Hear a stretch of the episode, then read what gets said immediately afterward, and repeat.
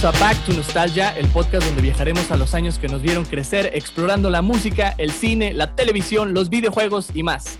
Yo soy Charlie López y seré tu doctor Emmett Brown en este viaje por el tiempo. Nostálgicos, bienvenidísimos a un nuevo episodio de este podcast. Este es nuestro, nuestro, perdón, nuestro tercer episodio de la primera temporada y durante esta temporada estamos visitando el año de 1989 año que me vio nacer a mí allá por, por el mes de octubre. Y en esta ocasión vamos a estar platicando de la historia de este año, es decir, historia en general, ¿verdad? Hoy vamos a hablar de historia en general, desde eventos políticos hasta acontecimientos sociales y datos curiosos que por ahí fui encontrando del año de 1989. Y para que sepan, para que estén enteradas y enterados, este tema se va a dividir en dos partes. Esta es la primera parte del episodio de historia general, ¿verdad? Hay tanta, tanta información que es súper difícil en un solo episodio poner el año entero desde enero hasta diciembre para ver qué eventos estuvieron ocurriendo. Así que decidimos pues hacerlo micha y micha, como dicen, ¿verdad?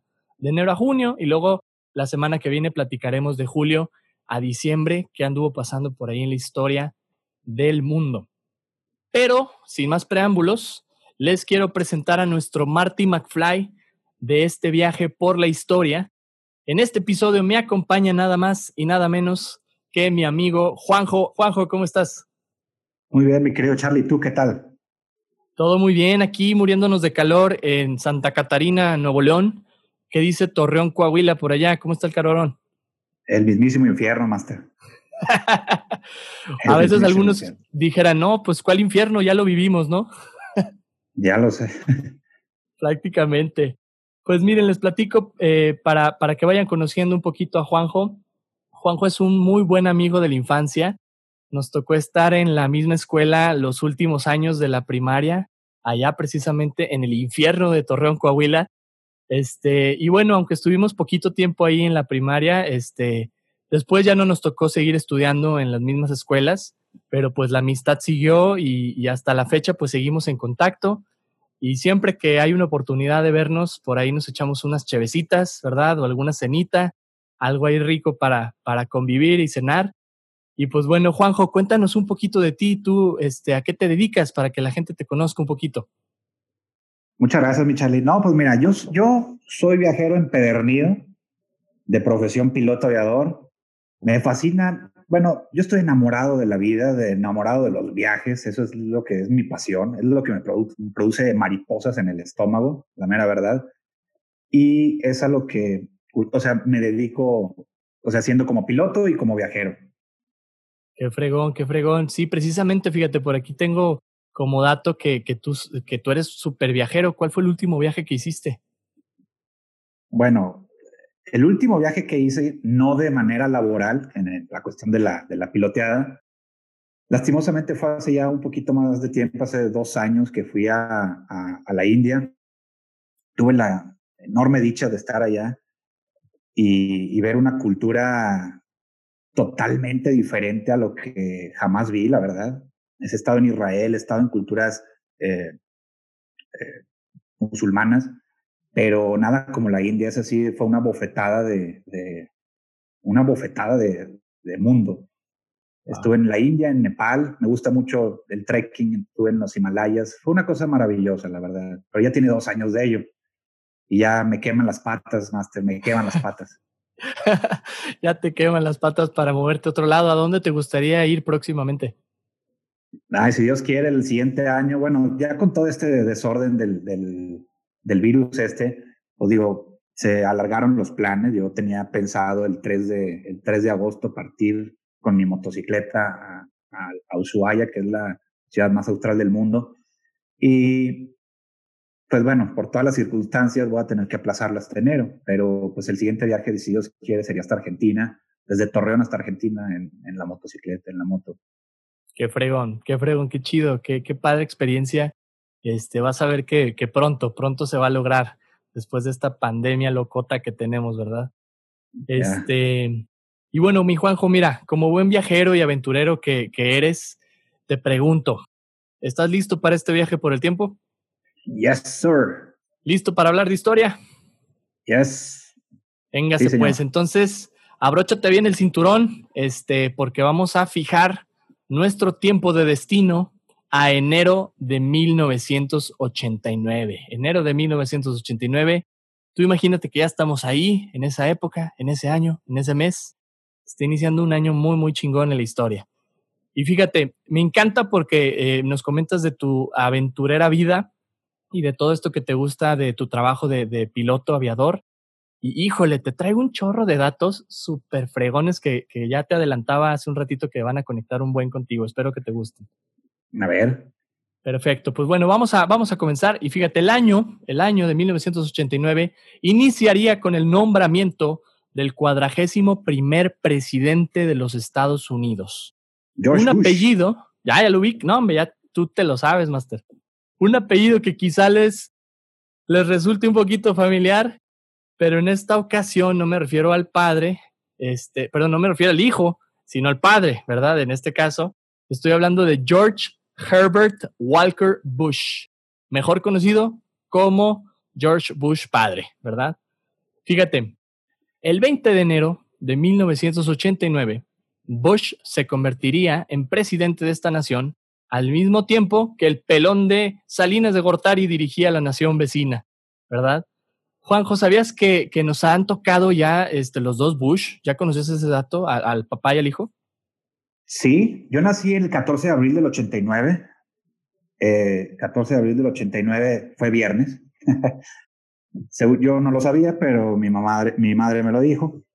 Este, y sí, en el 89 llegó George Bush padre. Él, ya había sido senador, si no me equivoco, del, en el Congreso de los Estados Unidos y aparte el cuate era petrolero, o sea, tenía billete, o sea, tenía, tenía este, sus, sus, este, ¿cómo se llama? Sus empresas.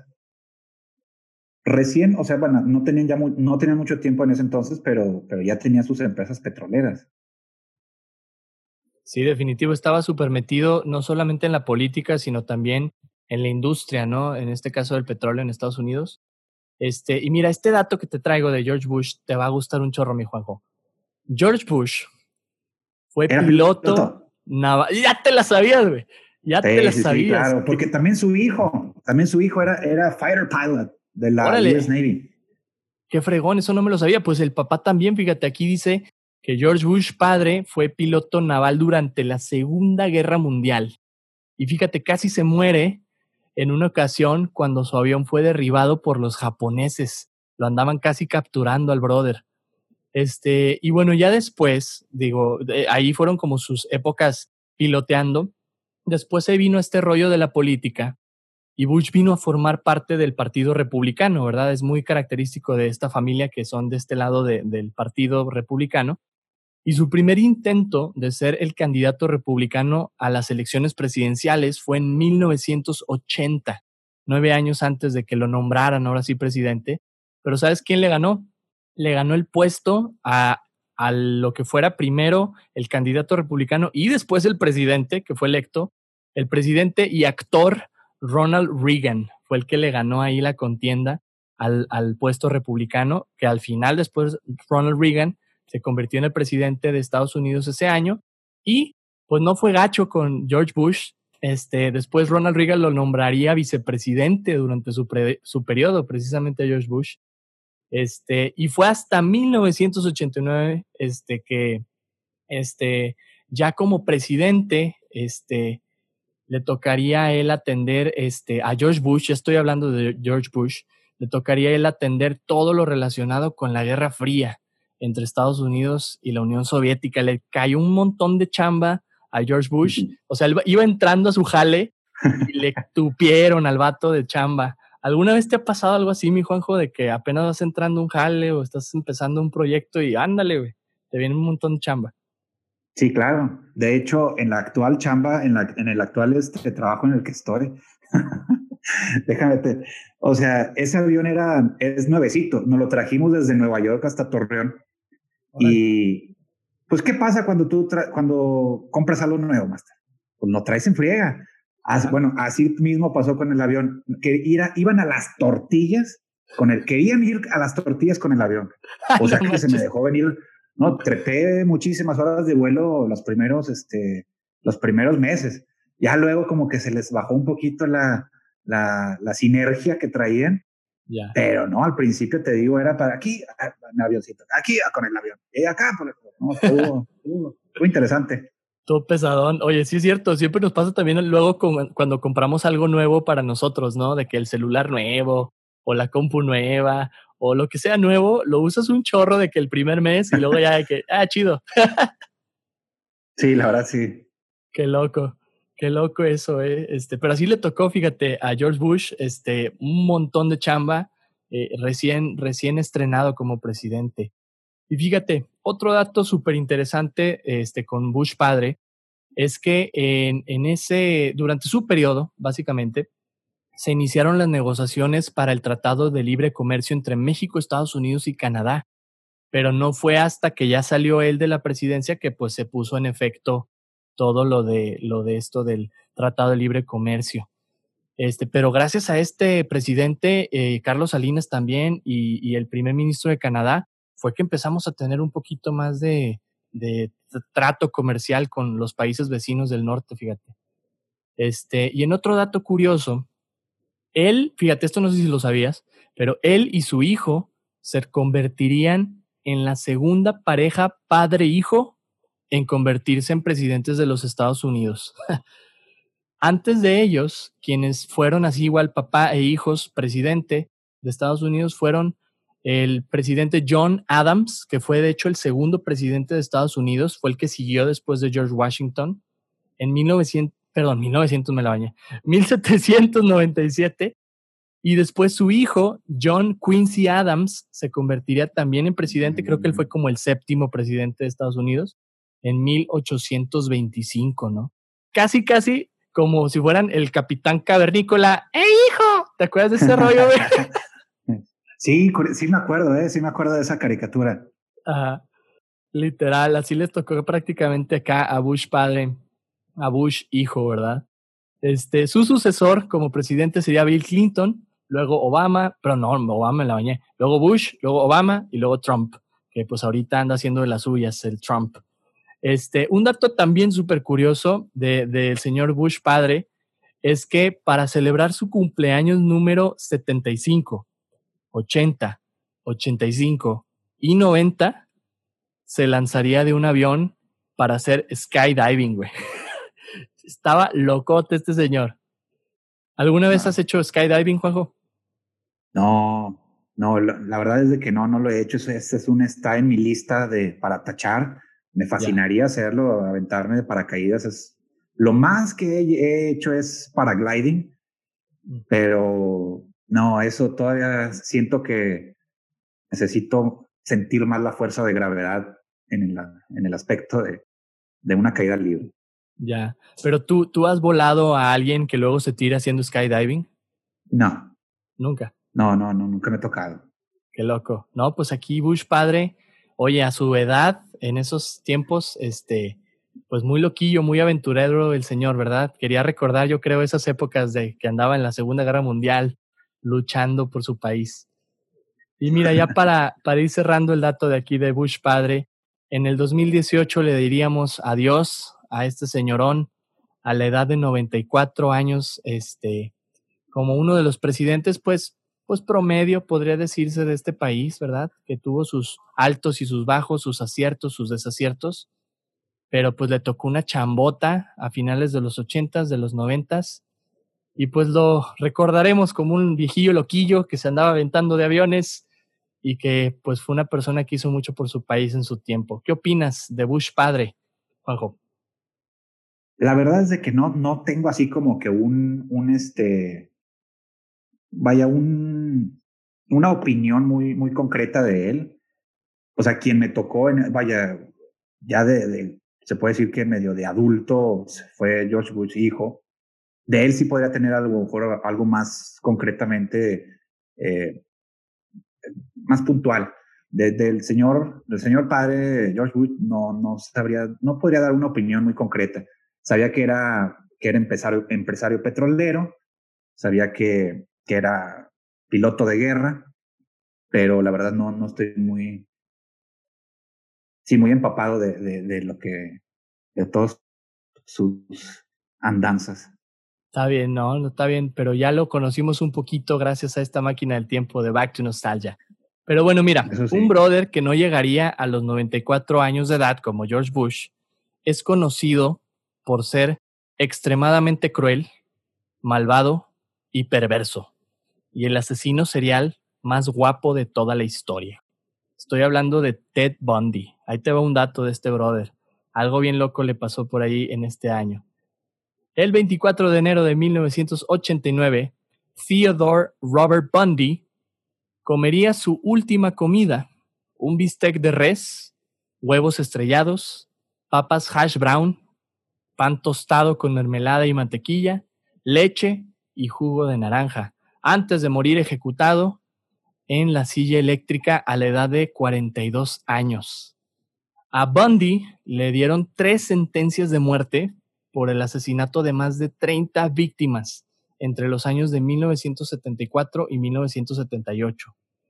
Y la noche, fíjate qué loco esto, la noche antes de su ejecución, confesó los asesinatos de estas personas, que eran principalmente mujeres. El vato estaba súper loco y sediento de control, ¿no? Al grado que lo que buscaba era dominar a la persona que asesinaba y, pues llegó de hecho a, cometer actos de necrofilia con los cadáveres de sus víctimas, un vato súper tripeado. Y en algunos datos curiosos de Ted Bundy, para platicar de él ahorita en un momentito, este, en uno de sus juicios, Bundy fungió como su propio abogado. El vato dijo, no, yo me represento, háganse un lado todos. Este, a pesar de que no estaba calificado para hacerlo, dijo, yo me defiendo a mí mismo. Y pues ahí hizo su, su show. Y en ese mismo juicio, mientras su en ese entonces pareja, Carol Ann Boone, se encontraba en el estrado haciendo una declaración, Ted Bundy le propondría matrimonio. Estaba zafado, está zafado este güey. Este, así literal fue de que, este, pues con todo el permiso de ustedes, jurado, su señoría, este, a ver, Carol, ¿quieres casarte conmigo? Chiloco, güey. No, no, sé. Yo pensé que Charles Manson estaba chisqueado. Imagínate, no, no, no era nada mi Charlie Manson comparado con el Ted. El Charlie no mató ni a una mosca comparado con Ted Bundy. Podría decirse, ¿verdad? sí, no, claro. y mira, este, eh, eh, cuando él hizo esto de proponerle matrimonio, quedarían oficialmente en ese instante casados según la ley judicial de los Estados Unidos. O sea, si tú le propones matrimonio a alguien estando en el estrado, este, en un, en un este, juicio eh, federal estadounidense, pues automáticamente ya es tu pareja y son tan casados. Está bien loco eso. Y fíjate, el año pasado, en el 2019, a 30 años de, la muerte de este asesino, el actor Zac Efron, mejor conocido mm. por las películas estas de High School Musical, representaría a Ted Bundy en la película Extremadamente Cruel, Malvado y Perverso. Así se llama la película. ¿Qué opinas, mi Juanjo, de este Ted Bundy? ¿Sí se parecen el, el Zac Efron, el Ted Bundy? ¿Cómo ves a este asesino? Fíjate que sí me acuerdo de haber visto la, la cartelera en, bueno, en, el cine al que había ido, sin decir marcas. Este, y sí me acuerdo que había visto la, la, la, ¿cómo se llama? La imagen de Zac Efron y, o sea, representando a Ted Bundy. La verdad no estaba muy, muy este, relacionado con este, con este personaje. Sin embargo, yo, ahorita que lo mencionas, yo leí una novela de un, de un francés, no me acuerdo cómo se llama, que se, que se llamaba, la novela se llama Landru. Esta novela era básicamente, describía, o sea, capítulo con capítulo, cómo iba conociendo mujeres, las conquistaba porque traía una barba muy opulente y, y así, y las, y las asesinaba. O, muchas de diferentes maneras, otras las enterraba de que No, bueno, eh, la verdad yo cuando le, empecé a leer el, el, ¿cómo se llama? El libro, no es que te atrapaba porque te dejabas de cuenta que al final del capítulo te dejaba así como que, y luego pasó esto, ay, te quedas como que con la cosa de que, ¿qué va a pasar? Entonces, este, pues te, te tenés que chutar el otro capítulo y así, o sea, ya era de que tres capítulos, cuatro, ya por favor. Pero sí, me acuerdo, o sea, la verdad, digo, Ted Bundy no lo, no lo ubico muy bien, pero ahorita que lo mencionas, me acordé de esta novela que había leído hace ya tiempo, se llama Landru. Landru. Un escritor francés. Súper, para buscarlo por ahí ese libro, estaría interesante leerlo. Este, que nada, en una de esas Ted Bundy inspiró al autor o viceversa. Imagínate, estaría bien loco que al revés el, el Ted Bundy sea inspirado de este libro. Será locochón. Pero sí, por ahí si quieren ver esta película, si quieres verla tú también, Juanjo, está en Netflix. Está la película esta de Ted Bundy, interpretado por Zac Efron, para que le des una checada. Yo la vi en el cine cuando salió este, y sí, ya leyendo más de la historia de Ted, se asemeja bastante, bastante su, su historia a lo que se ve en la pantalla grande. Este, muy buen dato. Mira, Master, de hecho, estaría interesante. La verdad es que sí, sí. No sabía que está en Netflix. Seguramente la, me voy a echar ahí un clavado a verla. Ahorita acabo de buscar el dato. El, el, el, el asesino se llama Henri Desiré Landru. Bueno, este, este cuatre fue un asesino, de, asesino serial francés que nació en, el año de 1869. Entonces quiero creer que más bien Ted Bundy este, se inspiró en este cuate, a lo mejor, ¿verdad? O hasta en Jack el Destripador, quién sabe, en una de esas. Sí, oye, qué loco, qué loco, hasta con el 89 dijiste, 1800. 1869 y murió en el 1922. Órale, qué loco. O sea, entonces está, sí está basado en un brother real. Sí, sí, sí. Ok. Sí, Landru, fue, fue un asesino serial, o sea, que sí existió. Súper, súper. Y el libro entonces cuenta como su historia. Ya no sé si es una cuestión medio, medio ficticia, medio novelesca del autor, ¿verdad? Pero sí más o menos, o sea, a fin de cuentas narraba, bueno, representaba quién era este cuate, ¿no? Ya. Qué loco, qué padre para buscarlo, buscarlo. Buen dato que nos compartes por ahí, Juanjo. Y pues mira, vámonos al mes de marzo, nos vamos a brincar el mes de febrero porque en febrero no hubo como muchas cosas interesantes por ahí que rescatar. Y fíjate, vámonos a marzo y el dato empieza así. Aunque Ted Bundy no se pudo salvar de la muerte, ¿verdad? Lo, asesinaron o lo mataron ahí este, en la silla eléctrica. Quienes sí se salvaron de un final apocalíptico ese año, en marzo, fueron los más de 5 mil millones de personas que habitaban en el planeta en 1989, ya que el 22 de marzo de ese año, el asteroide denominado 4581 Asclepius o 1989 FC pasaría a una distancia de 684 mil kilómetros de la Tierra. No más para que te des una idea, Juanjo, y ustedes que nos escuchan, la distancia de la Tierra a la Luna es de 384.400 kilómetros. O sea, este asteroide pasó 300.000 kilómetros despuesito de la Luna, súper cerca de, de la Tierra. El asteroide, del tamaño de un campo de fútbol, fue descubierto nueve días después de que pasara por nuestro planeta. Se estima fíjate, o sea, si no nos hubiéramos dado cuenta antes y esto hubiera pasado más cerca, pues se nos acaba aquí el chiste, ¿verdad? ¿Cuál coronavirus ni qué fregados? O sea, ahí se mm. acaba todo. Este, se estima, Juanjo, y todos ustedes que nos escuchan, que si hubiera pasado seis horas antes, habría chocado con la Tierra. Si esto hubiera ocurrido, si hubiera chocado con la Tierra, habría ocasionado una explosión como si la bomba de Hiroshima estallara durante 15 días enteros cada segundo. O sea, cada segundo durante 15 días, bomba, bomba, bomba, bomba, así una tras otra. Y pues obviamente eso acabaría con la vida este, en el planeta, pues de manera instantánea, ¿no? Si eso hubiera pasado. Nos salvamos de una súper fuerte en marzo, ¿verdad? Casi la extinción de la humanidad y del planeta. Juanjo, ¿alguna vez tú has estado al borde de la muerte o así en un momento súper riesgoso? Que dices, híjole, casi. pues gracias a Dios, no, Master. La verdad es de que, de que, de que no está en una circunstancia de esas. He estado en circunstancias de riesgo, pero no, no, no a tal grado que yo diría de, de muerte. Pero sí, asustado, sí, sí he estado asustado. ¿Qué es lo más locote que te ha pasado? Bueno, pues locote no, pero en el aspecto de que volando, vaya, con mal clima, meterse a, a, nubosidad que esas, o sea, todo el mundo cuando ve esas, esas nubes así preciosas, así de algodón, que se ven hermosas, porque realmente se ven hermosas, son como los Nimbus.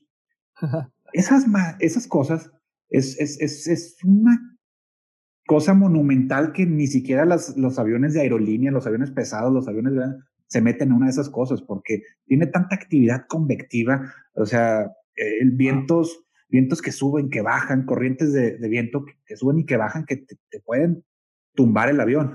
Y he estado metido en una de esas cosas donde pues obviamente todo, todo brinca, o sea, uno lucha por tener el avión ah, con alas niveladas y la verdad es de que pues sí, ha sacado un, sustillo. está cañón eso, no me lo imagino. O sea, en mi vida yo me, me asusto cuando van muy rápido al, al, volante, imagínate en el carro. Ahora en una de esas cosas, no, qué cañón. qué cañón. Sí, sí, sí, está medio complicadillo. Así es. Oye, y hablando de volar y de tus viajes, Juanjo, tú has estado en París, ¿verdad? Sí. Órale. Y te pregunto, cuando piensas en París, ¿qué, ¿qué monumentos o qué edificios se te vienen a la mente? Bueno, o sea, casi, casi sin pensarlo, yo creo que cualquier persona, o sea, relaciona la Torre Eiffel, ¿verdad? Sin embargo, fíjate que es algo bien curioso, pero no, la verdad es de que hay un síndrome que tienen los japoneses muy específico que se llama el síndrome de París. El síndrome de París es una cosa que es, es una cuestión clínica, ¿eh? No, no es mentira es cuando los, los japoneses llegaban a, así, bueno, bueno, orientales, que ya ves que se ponen así como de a 20 enfrente con todo esto, oh, ahora, ahora, ahora, tomando fotografías. Llegaban a París y se, y se, y veían cómo, o sea, bueno, previamente conocían París o la veían en, en, sus, en las películas, la veían en las, en, las, en las revistas, se los pintaban como la ciudad del amor, la ciudad de las luces y una cosa maravillosa, perfecta, una ciudad perfecta. Y cuando llegan, se, se topan con, con, con, cosas que de que, ah, caray, oye, pues aquí también hay basura, aquí pues también hay vagabundos, aquí también esto, los edificios están bonitos, pero a veces están sucios. Y les da el síndrome de París, que es como, o, sea, una, o sea, que, que se, ¿cómo de explicar? Se dan, cuenta, se dan cuenta de la realidad. Sí, o sea, se dan cuenta de la realidad, les da como una depresión, es una pequeña depresión. Esa era la palabra que estaba buscando. Una pequeña depresión porque la, la maravillosa ciudad que la habían visto en sus sueños, en las revistas por muchos años, ya la están viendo y ven que es como una, como una ciudad común y corriente, con todos sus pros y sus contras, con todas sus cosas buenas y cosas malas, entran en depresión. Y ese, ese, ese, ese padecimiento clínico, se llama el síndrome de París. Yo estuve ahí tres ocasiones y la verdad es muy bonito, sin embargo, está, es la ciudad más concurrida del mundo. No me acuerdo cuándo, creo que el año pasado todavía está entre de, las primeras, es la, es la primera o es la segunda ciudad más, más este, visitada del, del mundo. Entonces, lo que significa eso también es de que tú te imaginas, porque así te lo venden, que estás enfrente de la Torre Eiffel en el Champ de Mars, en el Campo Marte, y te, lo pintan así con tu, con tu, eh, ¿cómo se llama? Haciendo un picnic, con tu quesito, con tu vinito, y dices, ay, no, pues que suena chido, vamos a verlo, vamos a experimentarlo, si me lo están vendiendo, vamos a ver. Y estás ahí, y haz de cuenta que lo que tú estás haciendo lo está haciendo dos mil personas ahí. Entonces no hay un espacio, no hay un espacio para hacer eso. dices, nada, vete al diablo. Entonces, que lo que hice yo, Master, y eso lo recomiendo si alguien lo esté, si quien quiera que esté escuchando el, el, el, el podcast y tiene pensado ir a París o ya fue a París y va a volver a ir a París, camínenlo de noche, de medianoche, hasta como la película Medianoche en París. No hay ni un alma, no, no este, apagan los edificios, se ven muy bonitos y uno disfruta más la, la, el momento, la verdad. Qué padre. Qué buen consejo, mi Juanjo. Qué buen consejo ahí para, para los que luego hagan estas visitas a París. Este, ya después del coronavirus, ya que nos acepten de vuelta, ¿verdad? Porque ahorita andan súper negados a recibir a todo mundo por la pandemia. Oigan, pues yo espero, yo espero que no les vaya a dar el síndrome de París, eh, cuando escuchen el dato que les tengo a continuación. Ahí te va mi Juanjo y todos ustedes. Yo les quiero contar de un monumento que provocó mucho de qué hablar durante su construcción y su inauguración. Clasificada como una obra llena de controversia política, como un símbolo de muerte y del mismísimo Satanás. Estoy hablando de la pirámide del Museo del Louvre. En marzo de ese año sería, sería inaugurada la pirámide del Museo del Louvre este, y se convertiría en la nueva entrada al museo, debido a que, pues por el aumento de los visitantes durante los anteriores años, la entrada original pues ya no podía seguir sirviendo como acceso principal para todas esas personas, ¿no? Y es por eso que en 1984, el entonces presidente de Francia, François Mitterrand, no, no sé cómo decirlo, François Mitterrand, Mitterrand, perdónenme por mi horrible francés, este, este brother, el presidente François, eh, comisionó al arquitecto chino-americano Yeo Ming-pei para construir esta nueva entrada al museo. Pero, fíjate bien, mi Juanjo, esta decisión del presidente no tendría muy contentos a los parisinos, ya que se vendrían a quejar de que la moderna entrada que andaban construyendo opacaría el estilo arquitectónico de eh, renacentista que tenía el museo, además de que el trabajo lo estaba haciendo un extranjero y no una persona francesa. Fue como que, ¿cómo? ¿Cómo que contrataste un extranjero y no nosotros? Aquí tenemos muy buenos arquitectos, ingenieros y gente que diseña, ¿no? Y a pesar de ello, pues el proyecto siguió. Y ahí te va esta leyenda, mi Juan. La leyenda cuenta que la pirámide central, porque hay, hay cuatro pirámides, este, eh, una central que es la grandota y luego hay otras tres chiquitas que, que le rodean. La pirámide central, dicen algunos, que está conformada por 666 paneles de vidrio. algunos en forma de rombo y otros en forma de triángulo. Es decir, 666, 666, el número de la bestia en el Apocalipsis, ¿no? Pero en realidad, haciendo bien las cuentas, la pirámide está conformada por 673 paneles de vidrio, ¿verdad? Este, ahí esa famosa pirámide. También en su momento criticaron mucho a esta pirámide y al presidente, llamándole a la nueva entrada la pirámide del faraón François, ¿verdad? O sea, le decían, es que este, andabas tú muy egipcio por ahí cuando mandaste construir esto, argumentando precisamente que el monumento pues es de mal augurio, ¿no? Tú sabes que las pirámides representan, pues son tumbas, ¿verdad? Y representan la muerte de alguna manera y decían, no, es que esa pirámide va a traer muy mal augurio para París si no la queremos. Y fue un escándalo, ¿no? Pero en marzo de ese año se inauguró el famoso, la famosa pirámide del Museo del Louvre. Este, ¿conocías esta leyenda, mi Juanjo? Este, allá en Francia, ah, ah, ¿la, la habías escuchado antes? Fíjate que no, mi Charlie, ¿eh? y está interesante. La verdad es que está interesante. Pero fíjate que también, eh, vaya, todo lo nuevo siempre trae polémica, porque lo mismo pasó con la, con la Torre Eiffel, precisamente, que es un icono de París. O sea, todos, o sea, los parisinos estaban opuestos a que un edificio como el que se estaba construyendo, en este caso la Torre Eiffel, se construyera porque iba a cambiarle la, la ¿cómo se llama? Pues, la fachada de París, ¿no?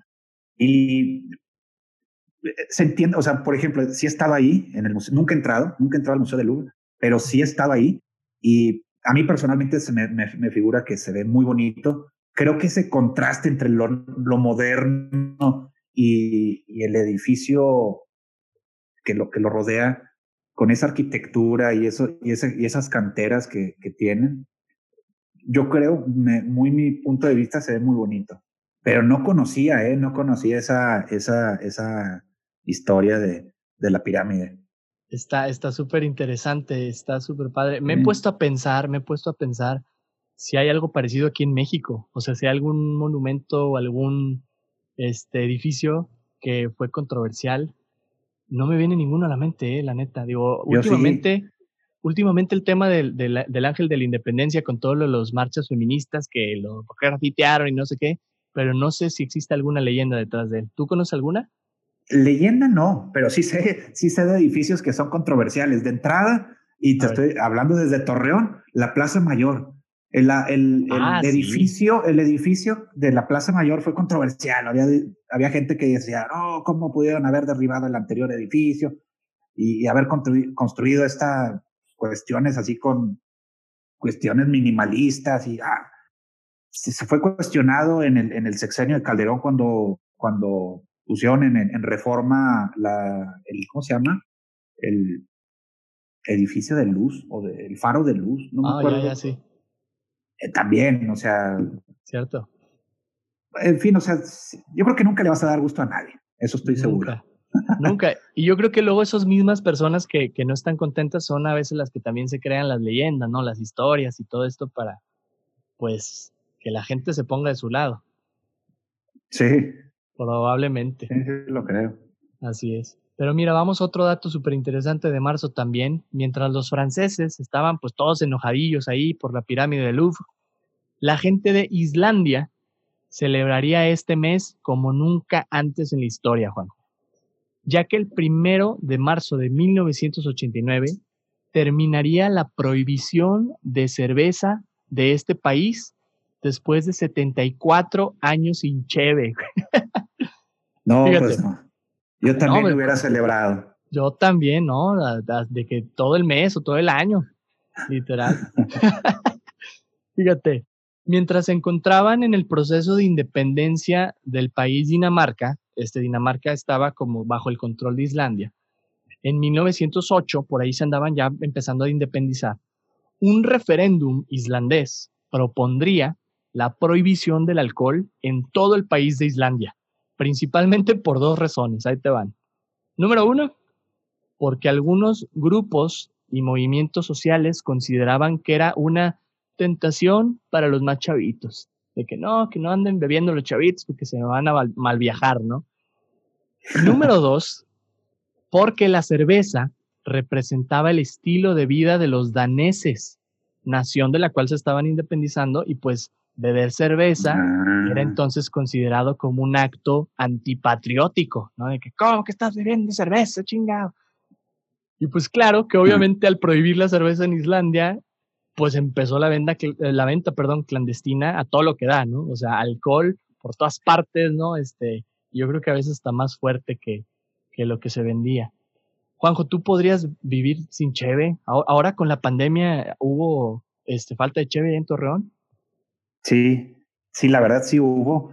Eh, no, o sea, sí hubo escasez, sí hubo escasez y hubo reventa, que los revendedores vendían a, precios astronómicos, un 6, un 12, y la gente lo compraba. Lo, peor del caso es de que como la gente lo compra, la gente le sube de precio. Entonces, eh, la verdad, mi Charlie, yo no tomo otras cosas que no, son, que no sean cerveza. Yo no tomo whisky, yo no tomo tequila, no tomo vodka, no tomo nada. A mí mi, cerveza, la cerveza es mi, como que lo, lo, que me gusta a mí. Y no me imagino, bueno, así como que prohibición sí, sí es esta complicado, ¿no? Sí, así es. Fíjate, acá, acá en, en Monterrey, pues sí se vino fuerte también eso de que iban a dejar de vender, este, por la pandemia, más bien no iban a dejar de vender, iban a dejar de producir. Entonces, obviamente se iba a acabar, pues, las reservas que por ahí había en todos los Oxos y 7-Elevens de, de la ciudad. Y la gente sí se dejó ir machina a comprar, ¿eh? O sea, parecía el fin del mundo. O sea, mientras unos andaban comprando acá papel higiénico, otros andaban de que cheve, cheve y sus cartonzotes, ¿no? De cheve.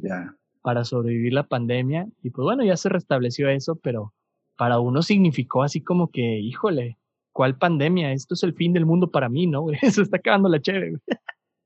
Sí, no, claro, no, claro. Y entrar en una época así, bueno, lo que vivió Islandia. Y fíjate, ahorita un dato curioso que, que, que, consulté es de cada año, el primero de marzo, se lleva a cabo el Día Nacional de la Cerveza en Islandia, que se llama Jordagur.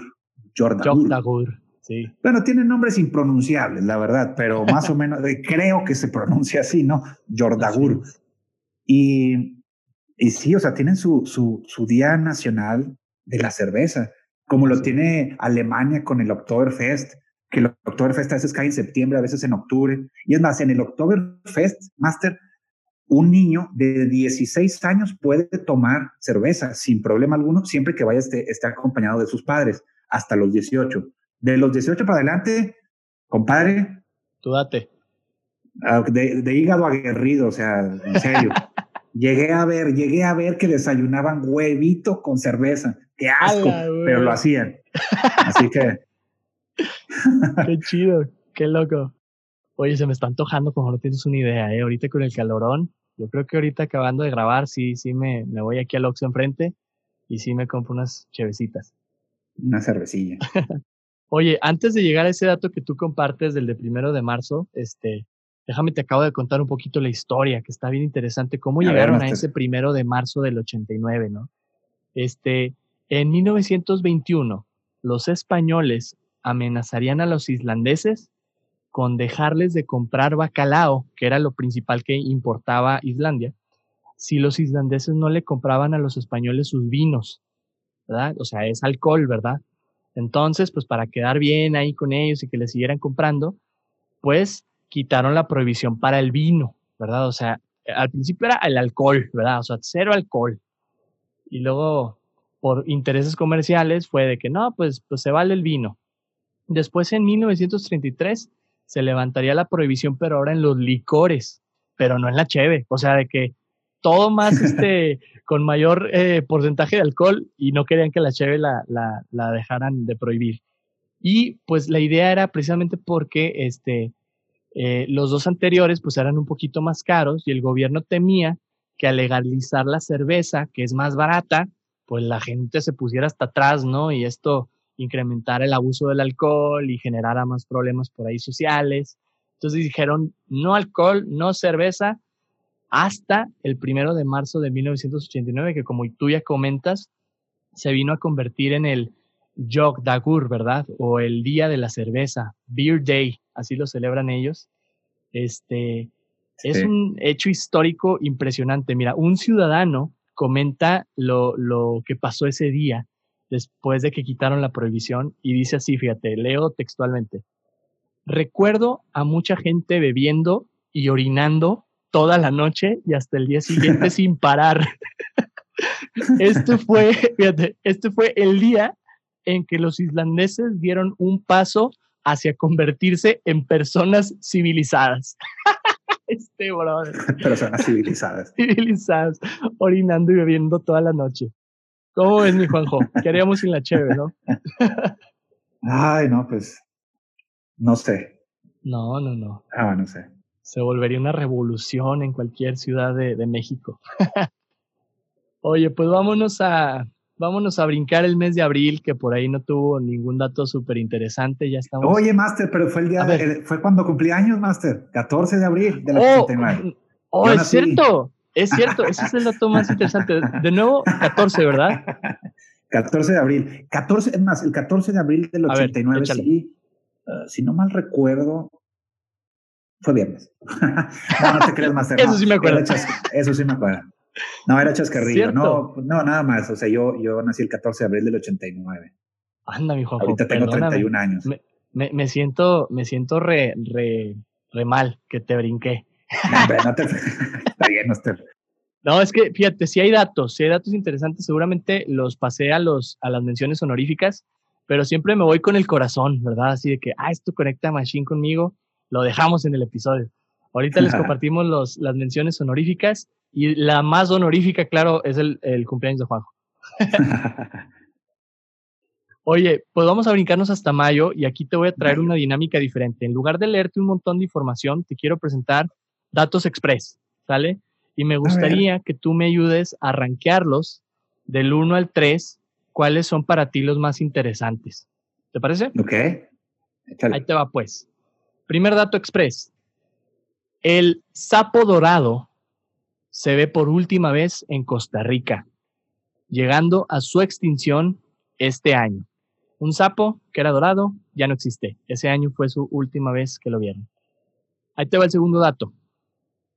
El coahuilense de la, del pueblito de Nueva Rosita, Ricardo Torres Nava, se convertiría en el primer mexicano y latinoamericano en llegar a la cima del monte Everest. El primer mexicano en llegar a la cima del monte Everest fue de Coahuila, fue coahuilense. Y el tercer dato, por ahí para ver cuál, en qué orden tú los quieres poner, cuál para ti es el más interesante, cuál es el que más te gustó. El tercer dato dice, inicia este año la construcción del primer McDonald's en Moscú, Rusia, el cual abriría al año siguiente, trayendo un chorro de gente, ¿eh? o sea, filas, filas, filas enormes de gente a probar ahí su, su McDonald's. ¿Tú en qué orden pondrías estos eventos, mi juego? El Sapo Dorado, la subida al Monte Everest de Ricardo Torres Nava o el eh, primer McDonald's en Moscú. ¿Cuáles se te hacen a ti los más interesantes?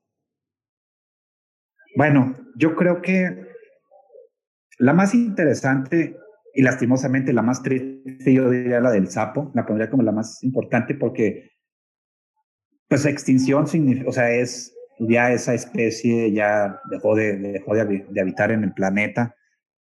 Entonces, pues pondría, pondría al sapo como número uno, al, al coahuilense como número dos y al, y al en Rusia el número tres. El McDonald's de Rusia. El McDonald's. El McDonald's. Oye, es que eso del McDonald's, toda una contradicción al, a, a la política socialista, ¿verdad? Comunista. McDonald's es la representación del capitalismo y de repente está en Rusia, ¿no? Entonces como que, ¿what? ¿Cómo llegó esto? ¿Cómo pasó esto? Pero excelente. Entonces tú lo pones Sapo Dorado, lo de Ricardo Torres Nava, el primer este, mexicano y latinoamericano en subir el Monte Everest, y lo de McDonald's en tercer lugar. Juanjo, tú, tú haces algo de escalada, ¿no? Este, yo, yo algo, algo por ahí sé. Sí, me gusta mucho la, el, el, alpinismo, el hiking, el senderismo. Me gusta mucho. Digo que estuve, estuve por 15 días en los Himalayas hasta llegar al campo base del Everest y fue una de las experiencias más maravillosas que, que jamás he, este, eh, he presenciado, ¿no? Porque, bueno, no, no, no, son, son mil, mil cosas, ¿no? Pero como que para uno, para uno occidental, ves una montaña y eso es, es una montaña. Pero para las comunidades tibetanas que viven allí, los Sherpas y todo eso, eh, eh, son deidades, son dioses. O sea, la montaña es un dios. Todos los, todos los ascensos que se hacen al Everest, a hacer cima, todos primero pasan, o sea, es, requisito hacer una, una oración, una plegaria con los, con los Sherpas y, ellos le piden a la montaña permiso para ascender. Wow. Entonces, es, es, algo, es algo curioso porque incluso simplemente Everest viene por George Everest, cuando en realidad el, el, el, el nombre de la montaña es, es este Sagarmata para los, para los nepalíes y Cholong, Cholongnunya, algo así, para los chinos, porque está exactamente en la frontera entre Nepal y China. Entonces, es, es o sea, y bueno, y todos esos son deidades, o sea, qué, cosa tan interesante y, y, y, triste que la montaña más alta del mundo se llame Everest, George Everest, un, una persona que, bueno, un inglés que no, o sea, bueno, como que me gusta más la idea de, de, de, una montaña tan alta, la, el techo del mundo, 8.848, ¿sí? más o menos 30.000 pies, para que nos hagamos una idea. Los aviones vuelan entre 34.000 y 36.000 pies, o sea, por 4.000 pies está la cima del Everest, o sea, la cantidad de oxígeno allá, bueno, la cantidad no, sino la compresión de, la presión atmosférica ya es mínima, por eso es difícil respirar. Wow. Entonces sí me gusta mucho todo ese, ese, ese rollo. Qué padre. ¿Qué, ¿Qué cerros, qué montañas has por aquí escalado en México? El, el Iztaccíhuatl, el Iztaccíhuatl el, y el Pico de Orizaba. En, digo, en México, México no tiene, o, o, sea, tantas cadenas montañosas, me refiero de, alta montaña, vaya. El Popocatépetl está vetado desde no me acuerdo qué año por, por la actividad volcánica no lo no, no dan acceso al ascenso. Órale, qué interesante, qué padre. Pues ahí algunas este, ideas relacionadas con alpinismo, senderismo, ¿no? Para quienes les gusten. Este, datos súper interesantes del Monte Everest. Y bueno, mi Juanjo, este, vamos a, a, al mes de junio, ya para ir cerrando nuestro episodio del día de hoy, como, como lo escucharon al principio, este episodio de historia general de Back to Nostalgia se va a dividir en dos partes. La primera parte es de enero a junio, la segunda parte es de julio a diciembre y vamos a llegar a este último mes de este episodio en el que traigo dos datos súper interesantes para ti, mi Juanjo. A ver, échale, Master. Dice, la imagen de un solo hombre deteniendo a una caravana de tanques de guerra se convertiría en una de las postales de 1989. Mejor conocido como Tank Man, el hombre tanque, este hombre de identidad desconocida se atrevería a hacerle frente a la fuerza militar de China el 4 de junio de 1989 durante lo que se conoce como la masacre de Tiananmen. La historia cuenta lo siguiente. Varias protestas de estudiantes y, ciudadanos comenzaría por ahí del mes de abril teniendo como lugar central de reunión la plaza de Tiananmen, que se encuentra en Pekín. Es una plaza enorme, es un zócalo gigantesco, ¿no? Donde se pueden reunir millones de personas. Lo que exigían estas personas, estos estudiantes, era democracia y el fin de la corrupción del gobierno debido a la mala administración económica de los últimos años.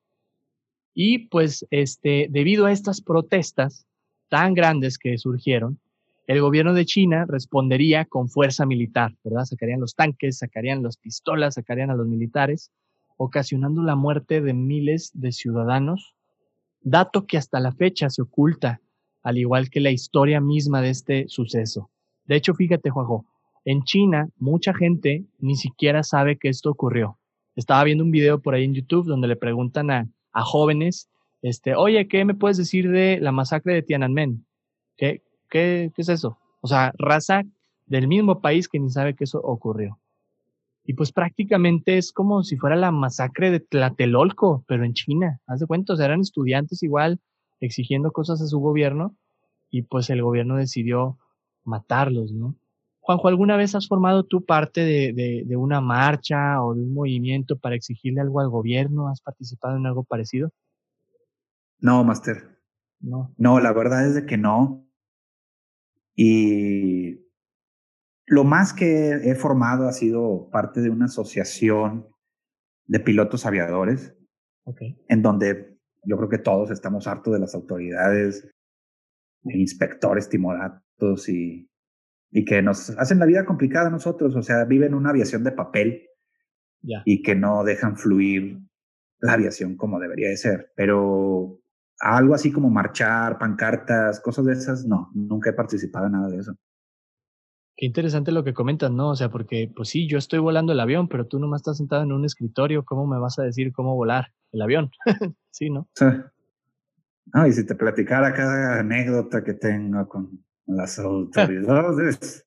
las autoridades, malditos.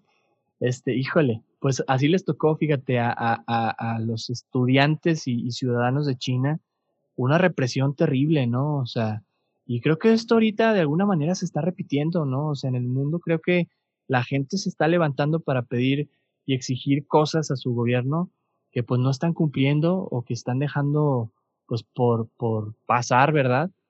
Y, y, el gobierno no responde, o sea, y responde a veces con brutalidad, ¿verdad? Con, pues no, no hablemos de, de, o sea, en secreto, estamos hablando de Estados Unidos, ¿no? O sea, todo lo que está pasando ahorita ya con todo esto de Black Lives Matter, este, pues sí está como que poniendo en jaque al, al, al gobierno, ¿no? De alguna manera. Pues sí, sí, ¿no? Como, o sea, todo lo que desencadenó, o sea, vaya, fue este cuate Floyd quien fue la última gota, pero era ya un resentimiento que, que las comunidades, en este caso negras, o sea, tenían hacia, hacia las autoridades. Y, la verdad es que es cierto, o sea, he visto ya, después de toda esta situación que sucedió, he visto muchos videos de YouTube y que gente, o sea, que simplemente porque iban pasando por la calle se veía suspicious, sospechoso. Y ya por eso, y era negro, claro, por supuesto, no iba a ser un blanco. Entonces, este, tenía mayor, o sea, sí, la verdad es de que ahí había ya un descontento social. Sí, y nos vayamos tan lejos, ¿no? Reciente de, lo de Floyd, de George Floyd, pasó aquí en México lo de Giovanni, ¿no? Lo de Giovanni López, si no me equivoco, se apellidaba Giovanni en, en Guadalajara.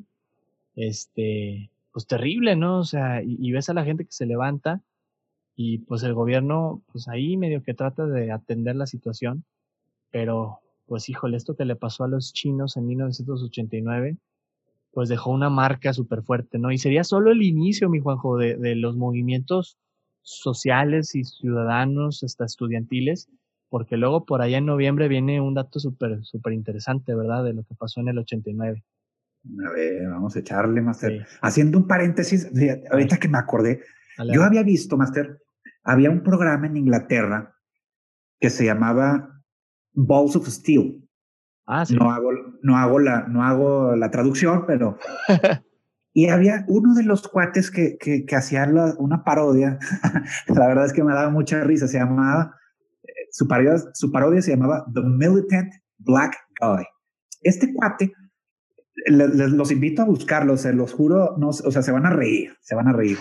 E, este cuate básicamente era, bueno, era un negro vestido así como de militar y lo único que hacía era, era fregar a las personas, haciéndolos que ellos dijeran la palabra black para enfadarse.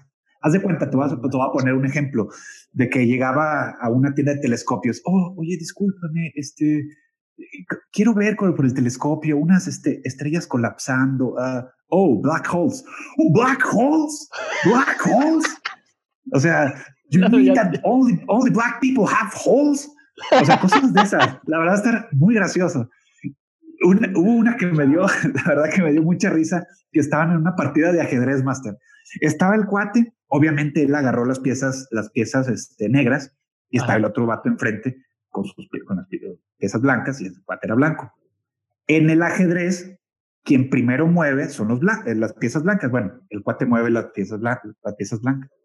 Mueve la primera ficha, mueve la primera pieza y le dice el otro cuate, ah, no, no, uh, uh, uh, white pieces go first. white pieces go first? Explain. O sea, y le, dice, pero porque estas piezas son libres, libres, como yo. no, está graciosísimo. Lo va a buscar, te lo prometo, lo va a buscar. ¡Qué loco! Oye, este, apenas para, para lo que se está viviendo ahorita, ¿no? Digo, sí, la verdad. También tenemos que agarrarle el lado serio, pero también tenemos que, reírnos de repente, porque a veces riéndonos hacemos mucha conciencia, creo yo. Nos hacemos mucha, mucha conciencia de las cosas que pasan en nuestro entorno. Y, qué buena recomendación, neta, Juanjo, no lo, no lo conocía. no, échale, échale una, una googleada, está, está muy gracioso. Tiene varios episodios, tiene varios. Qué chido. Eso en Inglaterra, ¿verdad? Me dijiste. Sí, es un, es un, este, pues era un show, era un show de, en Inglaterra que se llama Balls of Steel y, este, y tiene muchas secciones. En, en este caso, la de este cuate se llamaba The Militant Black Guy y está muy bueno, la verdad, está muy gracioso. Súper, para buscarlo. Y pues mira, precisamente hablando de Inglaterra, el último dato que tengo para ti el día de hoy tiene que ver con ese país y te dice lo siguiente, te va. Ya para ir cerrando, este, pues China, China no sería el, el único país del mundo donde los jóvenes se levantarían para exigir sus derechos. En Inglaterra también ocurriría, pero esto en un tono un poquito más curiosón, más peculiar, más rarón.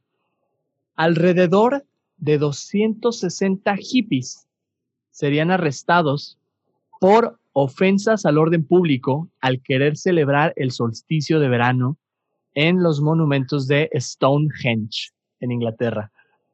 Este monumento eh, prehistórico que tiene más de 6.000 años eh, se ubica precisamente en este país y 400 eh, más o menos personas se, empezaron a movilizar hacia Stonehenge, hacia Stonehenge perdón, principalmente como que hippies, este, raza así que venía con esa onda, y se necesitó la fuerza policíaca de 800 hombres para poder detener a más o menos esas 400 personas que se andaban movilizando para allá, de los cuales pues arrestaron a 260.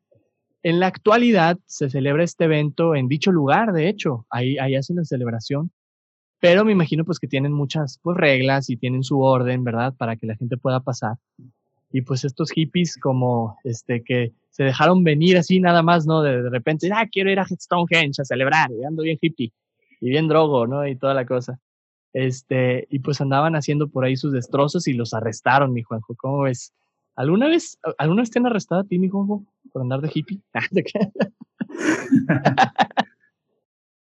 um, Dos veces, Master. Me han, yo he tenido dos arrestos. Ahora van a decir, ah, ¿a qué ex convicto estás? estás este, ¿Entrevistan? ¿A qué Ted Bundy? Charlie, ¿a qué Ted Bundy la tienes? No, no, ahorita les platico una situación. Pero curiosamente, Master, la primera, la primera vez que me, me arrestaron fue en Londres, Inglaterra. ¡Hala! Y sí, y fue porque, bueno, fue un arresto, pero básicamente fue una deportación. eh, fue, y fue porque yo, yo estudié en Inglaterra un, tiempo. Cuando regresé a México, yo seguía estudiando y nunca me cercioré de que, mi, de que mi visa de estudiante estaba vencida. O sea, no me, no me di cuenta. Entonces yo me regresé, iba en el vuelo. Yo, es más, estamos como a dos horas, por, a dos horas de, de aterrizar en Londres, al, al Heathrow íbamos por, por Irlanda y luego siento esa sensación de que, ay, como que se me olvidó algo. Y luego mi pasaporte, mi pasaporte, no, no, sí lo traigo. ¿Qué será? Los libros, y no, todo. Y a la hora, o sea, ya dije, ay, su madre, la visa, se me olvidó renovarla. Y la cosa es de que yo tenía mi boleto de avión de marzo a diciembre. O sea, muchísimo más que lo que te da Inglaterra del Reino Unido para ingresar como turista a los mexicanos, que es, son seis meses. Entonces, o sea, pasaba de ese tiempo. Entonces, el, la hora que restaba de estar de vuelo hasta, vaya, de, la hora de aterrizar, yo estaba así de que, oye, ahí dando mil cosas en la cabeza. Y dije, no, pues le voy a decir que voy a viajar por Europa y que me voy por aquí, no voy a por allá. Pero estos cuates de Customs and Border Protection son unas personas que saben leer las, las, las caras de las personas, saben cómo interpretar, saben si están mintiendo o no. Y pues yo súper nervioso de, tengo 31 años, yo creo que ahí tenía 20, no, no, ni me acuerdo, 22 años a lo mejor, 23. Entonces, este, era un niño. Entonces, sí, así como que, pues, total, descifraron. Estuve como si vieron la película de la terminal con Tom Hanks de Víctor Naborsky. Estuve más o menos así en Heathrow. No pude ni entrar al, al país ni salir del país por 24 horas. Entonces ahí nada más escuchaba, faltaba que se escuchara la, la, la cancioncita, tiriri, tiriri. Entonces, este, sí, esa es la vez que me, que me arrestaron precisamente en Inglaterra. Qué locura, oye, qué locura. Lo bueno es que no fue por hippie, güey. No, no, no, no, no. Gracias a Dios, no. Vaya, no los arrestaron por hippies, los arrestaron porque andaban haciendo destrozos camino a Stonehenge, ¿verdad? O sea, y dijeron, no, no, no, a ver, espérate, espérate. Si eso estás haciendo aquí, ¿qué no vas a hacer allá? sí, ya sé. Sí. Oye, eso me lleva a preguntarte también, mi Juanco, este, si tú pudieras celebrar un evento en algún monumento histórico de México, ¿qué celebrarías y dónde? Ah, caray, qué buena pregunta, Master. Fíjate que, curiosamente, una de las cosas que siempre quise celebrar, y gracias a Dios lo celebré, eh, era un 16 de septiembre, un, bueno, no, un 15 de septiembre en la plancha del Zócalo Capitalino. Siempre lo quise, lo quise, lo quise celebrar, te lo juro. O sea, yo veía los, los juegos de juegos artificiales, veía toda la, la cuestión que, que tenían ahí en el Zócalo, que yo dije, yo quiero un día. Y, me, y déjame te digo cómo estuvo la situación. A ver. Fue en el 2011 que yo estaba el 15 de septiembre en casa de unas tías, de una tía, ahí está mi familia, para ver el grito, ¿no? Bueno, estaba tan aburrido, Master, yo estaba viendo la, así la, la, la, televisión y yo dije, no manches, no, yo el siguiente año, ahí voy a estar. Porque el siguiente año era el 2012, que se cumplía el, centenario y bicentenario de la Revolución de Independencia. Entonces, yo dije, a ver, no, el siguiente año yo me voy, voy a estar ahí. Nos remontamos el siguiente año, 2012. 15 de septiembre del 2012, estaba en mi casa planchando un pantalón porque no tenía dinero. Tenía dinero para irme, pero no para regresar. Entonces, la verdad estaba bastante aguitado. Y yo me iba normalmente al, aeropuerto, ahí le llamamos los, nosotros pilotos a hacer horas de aeropuerto saludar, saludar a la raza. Y llego al aeropuerto y, y un amigo me dice, oye, pues no que tú te ibas a ir a México. Y le dije, pues me iba, pero no, no tengo, no tengo para regresarme, tengo para irme, pero no para regresarme. Y me dice, Juanjo, viene un avión ferry, ferry le llamamos que viene vacío, viene un avión ferry de la Ciudad de México y ahorita se regresa en una hora a la Ciudad de México, va vacío. lánzate por tus cosas, regrésate. Entonces me regresé en un jet privado, o sea, me llegué a la Ciudad de México en jet privado y me regresé en el, en el jet de la frontera, el ómnibus de México. Pero yo llegué y estuve ahí, estuve en el Zócalo capitalino, me dolía, me dolía la espalda, me dolía todo, porque había una fila tremenda desde, desde calles aledañas en el centro histórico de la Ciudad de México, lo cierran para pasar por ahí. Y, y fue una anécdota muy, muy interesante. O sea, la verdad me gustó mucho porque a tu pregunta era de que, ¿qué te gustaría celebrar? Gracias a Dios yo ya pude celebrar lo que yo quería, que era un 15 de septiembre en el Zócalo Capitalino. Y no cualquier 15 de septiembre, en el, do, en el 2012, que era centenario y bicentenario de Independencia y Revolución. Qué fregón, qué padre experiencia y qué chido, qué chido, ¿no? Pues acá estos brothers querían celebrar este, el solsticio en Stonehenge, pero pues tú te llevaste el premio mayor ahí en el Zócalo. Estaba, estaba Peña Nieto ya, ¿no? Estaba... Eh, no, era Calderón. Todavía, ¿verdad? Sí. Sí, cierto. Todo, ah, pues sí, es hasta diciembre, ¿no? Que dejó Calderón y luego ya entró Peña. Sí. Qué loco, qué chido. Qué padre experiencia, mi juego. Pues mire, ya, ya para ir cerrando, ya, ya, ya para ir cerrando ya este eh, episodio, este, en datos curiosos, pues en esta ocasión no hubo como muchos datos curiosos, los metimos al episodio precisamente. Y en algunas menciones honoríficas siempre dejamos al final como cosas que no entraron al episodio y la compartimos con ustedes. Entre datos curiosos o menciones honoríficas, muere el pintor Salvador Dalí en, 1989. Entra, por ejemplo, también en vigor el protocolo de Montreal, este protocolo que buscaba proteger la capa de ozono y lo lograron, que precisamente ese año 12 países europeos decidieron prohibir la producción de un gas que se conoce como clorofluorocarbono, que es uno que dañaba bastante la capa de ozono, y gracias a eso hoy tenemos capa de ozono recuperada. Y en datos súper curiosos también, menciones honoríficas, en 1989, este me da tanta risa, no sé por qué, se fundaría el PRD. no sé, es un dato muy bobo, pero vaya, el PRD, todavía existe eso, ¿no? Yo, no, no ya se murió el PRD, ya ni sé. No, sí, todavía creo que todavía creo que existe. Y yo tengo tan relacionado el PRD, o sea, para mí la imagen del PRD era, era este Cuauhtémoc Cárdenas. Ah, claro, pues fue de los fundadores. Sí, entonces, ya ahorita ya no sé cómo esté la situación. Yo me acuerdo que para el, las anteriores elecciones, donde estuvo Ricardo Anaya, Andrés Manuel, Mit, eh, habían sido la, habían sido el, el Acción Nacional, el PAN, el PRD y creo que el Partido Verde, no, no, no me acuerdo, pero en el PRD también estaba Ricardo Anaya, o sea, habían hecho una... Una coalición. Una coalición. Exactamente. Pues sí, eh, por ahí el Partido de la Revolución Democrática andaba siendo fundado en ese año en México. Dato súper curioso, súper raro, ¿verdad? Y pues bueno, ya casi para cerrar, siempre presentamos lo que es la pregunta de la semana. Se la queremos hacer a nuestro invitado del día de hoy, que es Juanjo. Este, y nos encantaría también escuchar sus respuestas a través de nuestras redes sociales en arroba back to nostalgia podcast. Pero ahí te va a ti la pregunta de la semana, mi Juanjo. Si pudieras cambiar un evento de tu pasado, ¿qué cambiarías?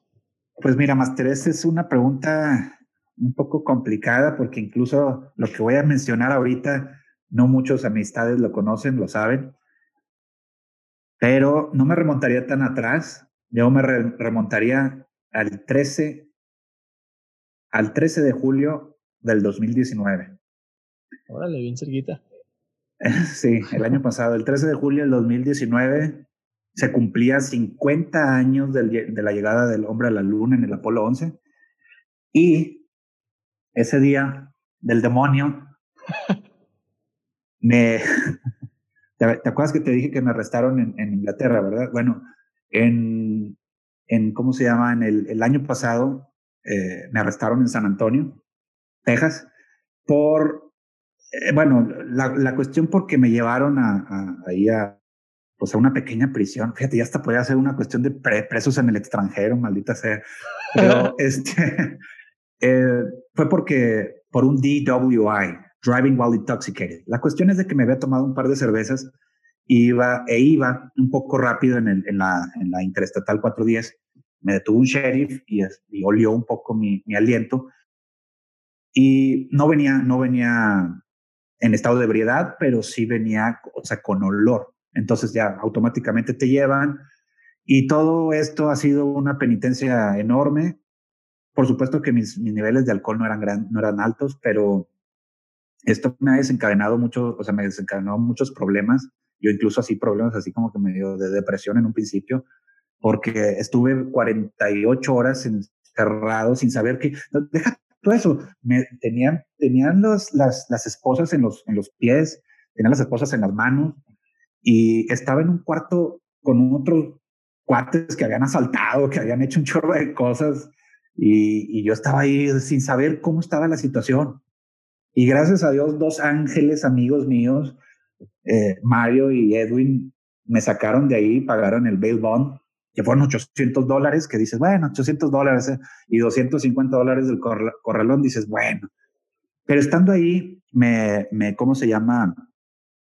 me, uno de los defensores me dijo, ¿sabes qué? Es que si tienes que arreglar esta situación porque si no te, puedes, hacer acreedor de que se te, revoque la visa. Y pues para un piloto aviador, no tener visa es básicamente no tener licencia de piloto, porque aquí en México todos los cursos de los aviones son en Estados Unidos, en Simcom, en Flight Safety, en Orlando, en la Florida.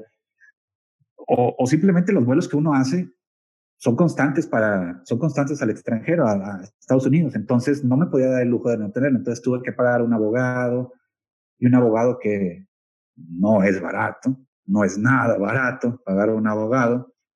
Sí, sí, o sea, me desfalcaron, monetariamente me desfalcaron, estuve, estuve, la verdad ahí pasaron muchas situaciones en las cuales agarré mucho la onda en muchos aspectos pero si yo pudiera regresar el tiempo, regresaría el día 12 de julio del 2019 y no me, o nada más, no hubiera ido ni siquiera al lugar ese. Ya. Así. Entonces, esa, esa es una cosa que sí cambiaría y la verdad es de que nadie, muchas personas no lo saben. Al día de hoy, o sea, eso pasó hace un año, yo sigo entrando a Estados Unidos sin problema. Qué bueno. Eh, entonces, este, pero vaya, todavía no he ido a, no he tenido la fecha de la corte para ir, pero eh, el abogado lo ve positivo porque pues no, no cometí, no me resistí a arrestos, no hice nada, por así llamarlo, mal, más que haberme tomado un par de cervecillas, aunque no tuviera mucho porcentaje de alcohol, pero bueno. Por eso digo, ay, ahorita que me preguntamos, que estábamos hace rato con la cuestión de las cervecitas, y así como que, ay, Así como que mi bendición y mi perdición. Literal, ¿no? Órale, pues Juanjo, qué, qué, historia, ¿eh? La verdad yo, yo tampoco la conocía. Este, gracias por compartirla, en serio, por abrirte con nosotros de una situación pues fuerte, ¿no? Que, que pues sí te, te pegó. Gracias, en serio, mi Juanjo. Pues mira, yo te puedo compartir este, una cosa que cambiaría. La mía, o sea, comparado con la tuya, la mía es como que, Charlie, o sea, eres un white chicken. O sea, tienes, tienes problemas supermensos, Este, yo eh, estudié ingeniería industrial y de sistemas, este, allá en Torreón, Coahuila, precisamente. Y es una carrera muy padre, muy bonita. Este, yo la verdad, al principio ni sabía qué estudiar, o sea, andaba súper indeciso. No, yo quería hacer todo, eh, o sea, yo quería ser este dentista y músico y misionero de África. O sea, yo quería hacer mil cosas que no tienen nada que ver, ¿no? Y al final me fui por la ingeniería, mucho de esto basado en, en, en que muchos de mis amigos se fueron a estudiar esa carrera. Yo quería estudiar algo asociado como a la administración de empresas y cosas así. Y está el famoso cliché este de, pues los ingenieros industriales son lo mismo que eh, los administradores de empresas, nomás que unos andan de saco y los otros traen casco y botas pues tienen razón. Y me fui, fíjate, me fui a estudiar ingeniería industrial y fue precisamente estudiando la carrera en particular que me di cuenta que me gustaba un chorro enseñar. O sea, mi pasión en la vida es enseñar. O sea, parte de eso creo que por eso tengo este podcast, ¿no? O sea, es de que, ¿qué onda? Mira, yo encontré esto, te lo comparto, etcétera, ¿no? Entonces yo si pudiera cambiar una cosa es, eh, a pesar de que, que, es una carrera muy padre, muy bonita la de ingeniería industrial y me dediqué algunos años de mi vida a, a trabajar en ese campo, este, la neta sí me regresaría y le diría al Charlie que va entrando a, a la carrera, eh, güey, vete a estudiar educación desde ahorita, güey. o sea, neta, desde ahorita empieza a estudiar porque te va a gustar un chorro. Entonces yo eso es algo que, que cambiaría, ¿no? Si pudiera regresar en el tiempo, la neta sí, para, para ya enfocarme, ¿no? Desde el principio a dónde quería ir. Que a veces eso pasa, ¿no, mi Juanjo? Luego eh, tienes ciertas eh, carreras o ciertos caminos que te va dando la vida y luego vas descubriendo que te gustaba más esto otro, ¿no? Entonces, quienes están estudiando alguna carrera ahorita y están de que me cambio, me quedo, ¿qué hago? Ustedes sigan el camino que más les lata, ¿verdad? O sea, a donde los lleve ahí la, el corazón, las decisiones, platiquen mucho con sus familias, con sus amigos. Y por donde te vaya llevando, aprovecha cada momento, o sea, aprovecha cada instante para, para seguir creciendo, para desarrollarte y nunca dejes de hacer lo que a ti te gusta, ¿no? Yo es algo que les podría decir, o más bien eso que acabo de decir, ojalá lo escuchara el Charlie de, 2007 por ahí que me anda graduando de la prepa. No, pues por supuesto, Master. Uno tiene que dedicarse a lo que le produce mariposas en el estómago, porque si, si pones toda tu energía, todo tu, tu, conocimiento, todas tus ganas en algo que, te apasiona, ni siquiera lo tomas, o sea, no, no, te cuesta, no te cuesta hacer nada. O sea, entonces, sí, Sí, sí, es cierto eso lo que, lo que comentas, Master. Sí, ¿no? Hasta uno lo hace de gratis, ¿no? O sea, dices, no, es que es lo que más me gusta, ¿no? Este, y, y eso es lo más padre, que te paguen por hacer lo que te gusta. Wow, eso es un logro, un logro personal. Ah, claro, claro que sí. Sí, y pues bueno, ustedes, amigos que nos escuchan, los invitamos a compartirnos sus respuestas a la pregunta de la semana. Se la recordamos. Si tú pudieras cambiar un evento de tu pasado, ¿qué cambiarías? Háganos saber por ahí sus respuestas a través de Instagram en arroba back to nostalgia podcast para conocer un poquito de sus ideas. Nos encantaría leer lo que ustedes pueden compartirnos aquí a todos nosotros. Juanjo, ¿disfrutaste este viaje histórico por el tiempo? ¿Qué tal te pareció? Muy bien, muy bien, mi máster. La verdad es que sí lo disfruté mucho. Sí lo disfruté mucho y aprendí. Aprendí muchas cosas que no, no, o sea, definitivamente ignoraba. Me, me, me gustó, me gustó bastante. Aparte, muy ameno. Qué bueno, qué bueno que lo disfrutaste. Yo también aprendí varias cosas. Esto del síndrome de París, lo que nos compartes del Everest, qué fregón, qué padre poder compartir con otra persona unos momentitos, platicar y en ese proceso hacer un podcast. Ni cuenta nos dimos, pero ya hicimos un podcast. Así es. Juanjo, cuéntanos cómo te pueden encontrar las personas en redes sociales para que te busquen por ahí si quieren saber más de lo que andas haciendo, de tus viajes, de todo esto. Ah, muchas gracias, Charlie. Pues mira, o sea, yo estoy en todas las redes sociales igual, Juanjo Heifetz, H-E-I-F-E-T-Z. Estoy en YouTube, estoy en Facebook, en Instagram. Y básicamente todo tiene que ver con aviones, con los viajes, con la aviación, con astronomía, con cosas que me apasionan. Fabuloso. Para buscarte por ahí, Juanjo. Excelente, excelente. Y pues a ustedes les damos muchas gracias por acompañarnos en el episodio de Back to Nostalgia, en este nuevo episodio. Te esperamos la próxima semana para seguir platicando de la historia de 1989. Síguenos en Instagram en arroba Back to Nostalgia Podcast. No te olvides de responder la pregunta de la semana y mantente nostálgico. Nos vemos.